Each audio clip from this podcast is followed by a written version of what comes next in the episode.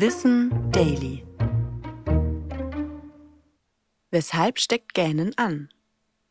Durchschnittlich gähnen wir fünf bis zehnmal am Tag, wenn wir müde, gelangweilt oder gestresst sind. Aber es steckt mehr dahinter, als wir denken. Forschungen haben gezeigt, dass Gähnen ansteckend ist, aber nicht bei allen Menschen gleich. Wir sind am ehesten von Familienmitgliedern angesteckt, gefolgt von Freundinnen und Bekannten und am wenigsten von Fremden. Die emotionale Nähe zum Gehenden spielt also eine größere Rolle als andere Faktoren. Interessant ist dabei der Nachahmungseffekt. Dieser wird als Zeichen von Empathie gesehen. Wir erkennen Gefühlsregungen anderer Menschen und reagieren darauf. Wer also hohe Empathiewerte hat, gähnt laut Studien eher mit. Bei Kindern ist das Einfühlungsvermögen beispielsweise noch nicht so stark ausgeprägt. Ermöglicht wird der Nachahmungseffekt wohl durch Spiegelneuronen im Gehirn. Diese Strukturen sind nicht nur aktiv, wenn wir selbst etwas Bestimmtes tun, sondern auch, wenn wir sehen, wie jemand anderes es tut.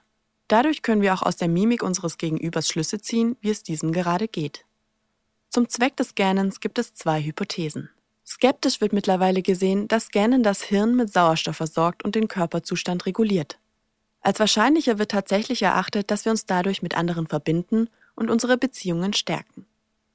Trotzdem ist der Grund, warum wir gähnen, bis heute nicht ganz geklärt.